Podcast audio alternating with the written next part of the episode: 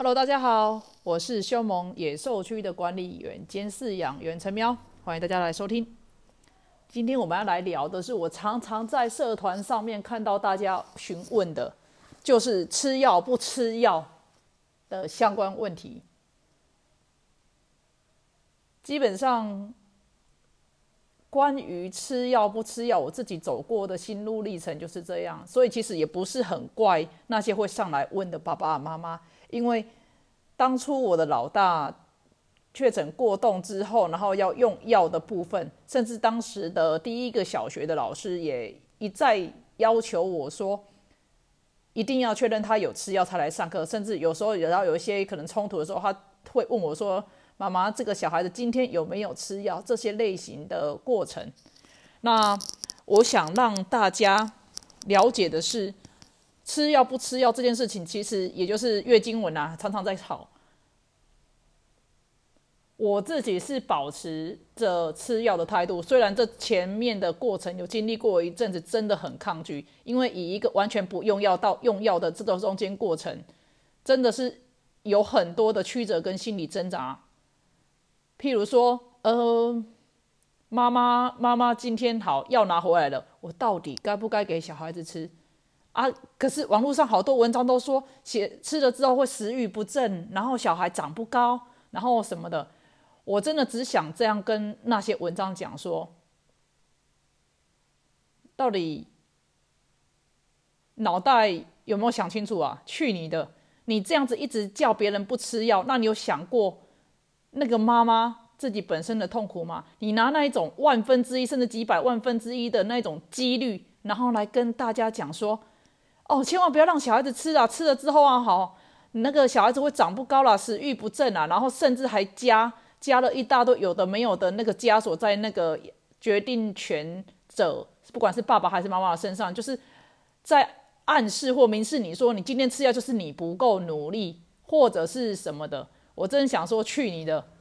你家里面如果有一个这样子的小孩，或者说你家里有一个有一个有一个特殊疾病的小孩，然后好了，我们讲高血压好了。今天高血压，你是怎样？当然不生气可以去控制的。问题是，假如他每天的血压都一直在飙，一直破百的时候，然后你还不给他降血压药，说哦，我们要正向的冥想，我们要借助宗教的力量，或者是像有一些就是就是站着讲话。不不腰疼的啦，或者键盘磨人，就讲讲那种说你就是小孩子打不够啦。我心中真的只想回他们一些脏话。那会这么讲，是因为我记得我当时先生有个朋友，他那个时候还没有小孩，他也不能理解这种特殊小孩。那我们也不寄望他说能够去理解，可是他就是会觉得说，这样子小孩子会有这些行为，就是基本上你。你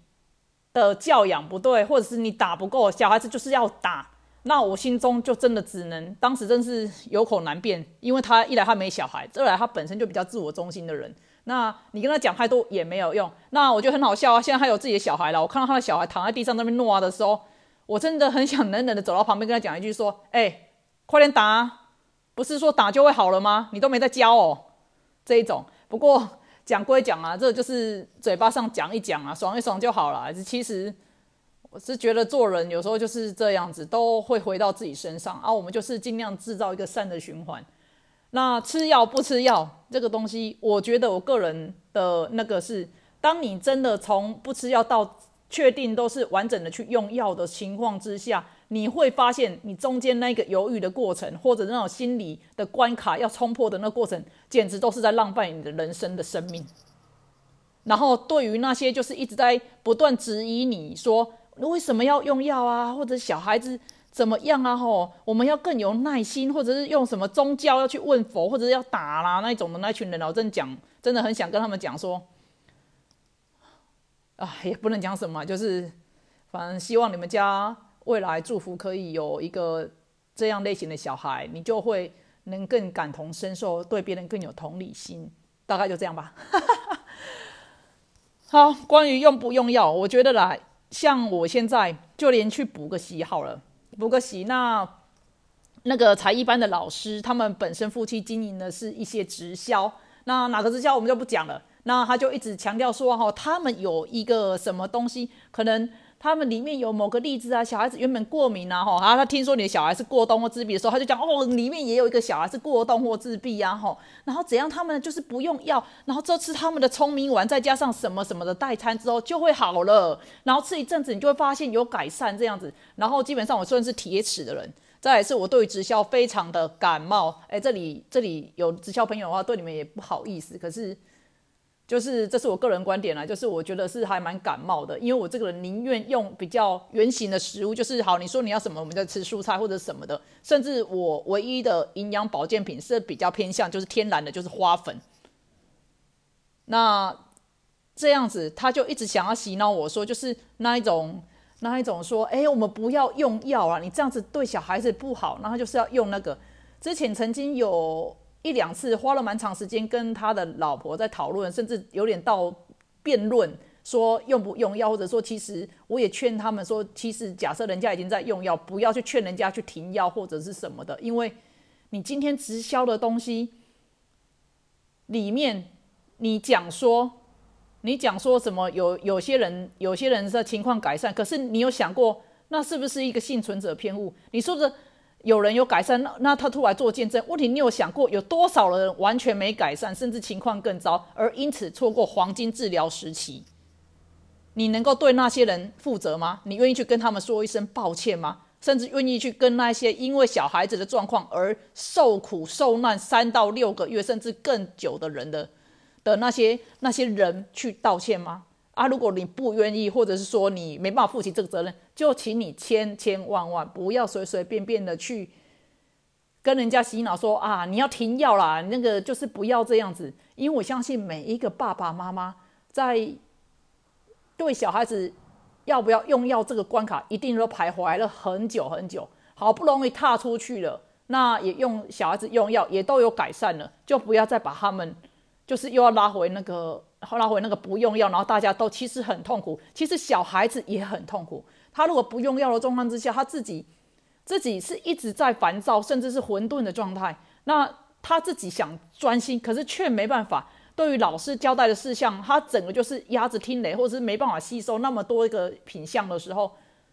他真的在学校很辛苦，学习也很辛苦。可是用药之后，帮助他可以好好的去专心做一件事情，那为什么不要？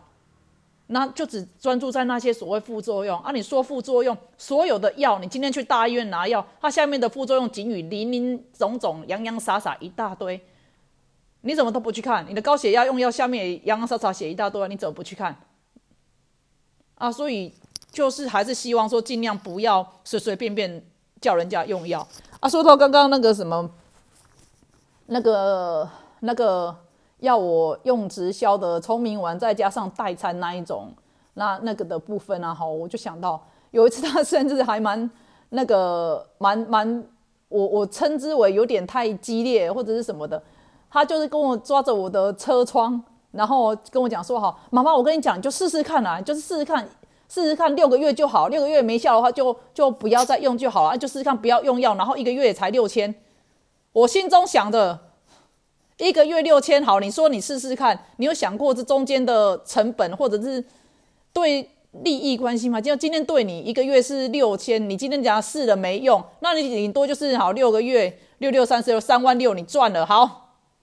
三万六我赚了，然后小孩子怎样也不关我的事，没用啊没用，那不然你再回去吃药好了，你再自打嘴巴，然后再你有想过，因为你这种话，然后造成别人。别人好，我小孩子六个月不用，他学校老师抱怨家里关系也不和谐，爸爸也整个在那边爆炸的状态，这些是谁承受？是我们自己要承受。然后我不止承受了经济上的损失三万六，三万六对很多人来讲可能都超过一个月或者一个月的薪水了。再来第二个，我我得到是六个月，真的不要说生不如死啊，不会差不多那个概念的啦，就是。真的家庭关系很不和谐，然后你还要随时接老师电话，老师在那抱怨说他在学校可能踢了谁啦，做了什么，或者是讲严重一点，他如果在学校害其他同学受伤，因此衍生其他的问题的话，请问那一个推销聪明丸在家代餐的人，他可以负责吗？他没办法，他顶多两手一摊说哦怎么会这样，然后用关心的口吻说哦这样子哦，那还是什么你你再去看医生，就是推来推去，可是他已经重到。他已经赚到他要的东西，也赚到他卖出产品的那个了，可是他没办法对你负任何的责任。如果是这样的话，何苦呢？我只觉得就是何苦呢？你为什么要这样子逼那些爸爸妈妈，甚至是利用那些爸爸妈妈想要为小孩子好，一定会有一两个想说，那我试试看，就是游于游于边缘的。可是我只觉得就是真的很很很糟糕啦。这是近最近发生的事，就是分享给大家啊。奉劝各位爸爸妈妈，关于用不用药，吼，真的。用了药，假设有改善，其实你真的会觉得好。加在我有提早去用药，那小孩子可以比较用平缓的情绪去接受你的教养，或者是听进你所说的规劝，或者是说话内容，而不是永远都是剑拔弩张的。那药的剂量，当然有可能你一开始是。医生也在尝试，小孩子，你你你跟小孩子也在尝试，他一定要慢慢在小朋友身上说，试试看这个小的用量怎么样，那我再提高一点点怎么样，或者有什么反应跟他说这样子，我们可以去试很多种，它这有两三种药可以让你去去多方尝试，真的不行，因为有的人每个人体质不一样，对某种药可能会过敏，有些人对这个药完全影响不到食欲都有可能，就是去试啊，试到一个适合自己的药，再慢慢的去用。其实会发现，人生真的没有那么难抉择，就是用不用药这点真的没有那么难抉择。好，今天的 podcast 就到这边，就谢谢大家收听，希望可以帮助到你们，我们下次再见喽。